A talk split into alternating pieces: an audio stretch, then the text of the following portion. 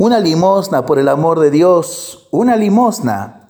Ya te he dicho que no tengo nada. Fuera de aquí, perezoso, no molestes más. Reprensiones y humillaciones como estas formaban parte del día a día de Lucrecio, un pobre jorobado que llevaba muchos años vagando por aquella pintoresca ciudad entre colinas. Nadie sabía a ciencia cierta su origen.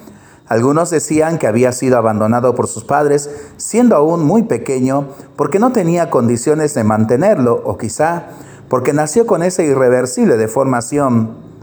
Meras hipótesis, pues ni él mismo sabía de dónde venía. Había salido numerosas veces en busca de empleo para poder ganarse lo suficiente para subsistir, pero a causa de su cuerpo deformado siempre recibía la misma respuesta, no. Ni siquiera tenía un sitio donde cobijarse, vivía al aire libre, refugiándose ora en alguna cueva, ora en casa de alguna alma caritativa, lo cual era extremadamente raro.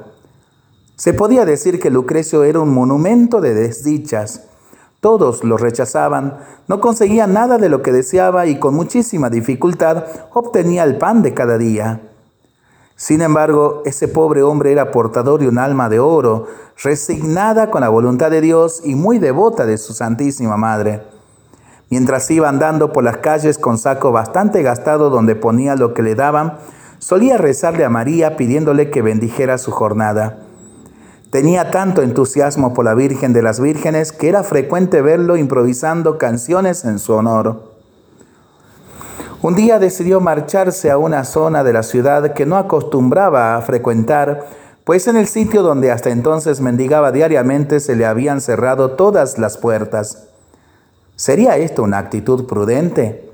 Si donde ya lo conocían le negaban ayuda, Imaginemos cómo sería tratado en un lugar donde nunca lo habían visto, pero no tenía otra salida. O se exponía a correr ese riesgo o moriría de hambre. Se echó su vacío saco al hombro y empezó a su lento caminar. Subiendo por aquí, bajando por allá, Lucrecio iba recorriendo senderos desconocidos. Poco a poco se fue dando cuenta de que el panorama que se desvelaba ante sus ojos era bien diferente. Las casas eran más grandes y más bonitas, las ventanas adornadas con flores, las calles empedradas. Entonces dijo para sí, en casas tan grandes como esas debe de haber mucho espacio. Ya se está haciendo de noche y no he conseguido ni un pedazo de pan. Virgen Santísima, váleme, ¿no será que alguien de aquí me hospedaría? Resolvió probar suerte llamando a la puerta de la casa más cercana. Tras unos instantes de silencio se oyó la suave voz de una mujer. Se trataba de una rica viuda, Margarita, que vivía allí con su único hijo, Leopoldo, que se encontraba de viaje. ¿Quién es? preguntó. Una limosna por caridad, o al menos algo para comer. Espera un momento. La puerta se abrió y Margarita le entregó unos panes, pero al ver su cansada y sufrida fisonomía y además su enorme joroba, tuvo compasión Entra. Creo que es conveniente que pases la noche aquí. A estas horas las calles son muy peligrosas. Lleno de alegría, aunque estupefacto por tan generosa recepción, Lucrecio le contó un poco de su historia y entró en la casa donde le fue servida una deliciosa cena y preparada una habitación para dormir. A la mañana siguiente agradeció efusivamente la acogida y despidiéndose ya se marchaba para continuar con su vida de mendigo. ¿A dónde vas ahora? le preguntó Margarita, y no obtuvo respuesta. ¿Qué opinas de trabajar aquí? Me parece que en el jardín habría mucho que hacer. Lucrecio no se podía creer lo que estaba escuchando y aceptó la propuesta. Era una respuesta a sus oraciones. Sin embargo, ¿qué diría Leopoldo cuando volviese y encontrase en su casa a un pobre jorobado? Faltaban dos semanas para que regresara de viaje. Infelizmente Leopoldo no tenía el corazón generoso y cristiano de su madre. Era muy apegado al dinero y al ver al nuevo jardinero se llenó de cólera y le insistió a su madre para que lo despidiera. Al percibir lo que estaba sucediendo, Lucrecio decidió abandonar la casa en secreto para no ser motivo de peleas o tristeza para la buena mujer.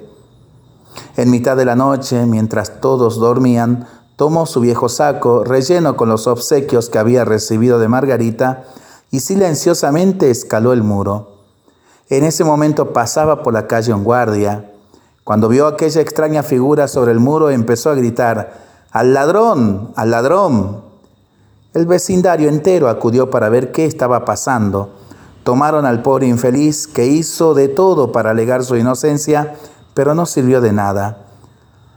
A pesar de la defensa de Margarita, su hijo testificó en su contra inventándose acusaciones absurdas que, no obstante, fueron dadas por verdaderas. El tribunal de la ciudad lo condenó a la horca como un vil malhechor. Lucrecio no tenía nada que hacer, solo se encomendó a la Virgen, confiando en que ella resolviera su caso. Finalmente llegó el día señalado para la ejecución Mientras iban andando hacia el patíbulo, Lucrecio rezaba, Virgen Santísima, ven en mi auxilio, María Santísima, socórreme. Los verdugos lo colgaron de la cuerda y se quedaron a la espera de su muerte. Muchos de los asistentes se alegraban, pues por fin ese jorobado tan desagradable no volvería a molestarles. Pero el tiempo pasaba y el reo no moría. Al contrario, se volvía cada vez más sonriente y con mejor aspecto.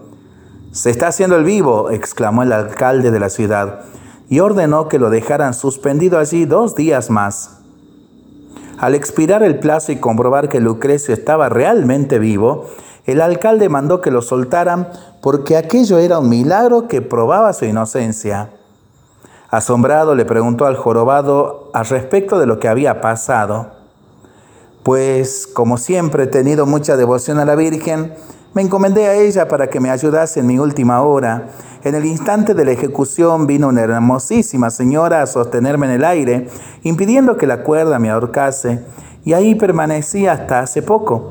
Sentía tanta alegría que habría sido mejor que no me hubieran sacado de la horca. Es evidente que, ante tamaño milagro, Lucrecio fue absuelto y los habitantes del lugar aprendieron que no se debe juzgar por las apariencias. Poco después ingresó en un monasterio en el que años más tarde moriría en olor de santidad. Conmovedor relato de la hermana Ariane Heringer Tavares para pensarlo y para rezarlo en familia y entre amigos, ¿no? Mientras lo hacemos, pedimos al Señor su bendición le seguimos pidiendo por el fin de la pandemia, de las guerras y por el buen tiempo para nuestras vidas, nuestros animalitos y nuestros campos. Y nosotros responsablemente nos cuidamos y nos comprometemos a ser verdaderos instrumentos de paz. Que el Señor nos bendiga en el nombre del Padre, del Hijo y del Espíritu Santo. Amén.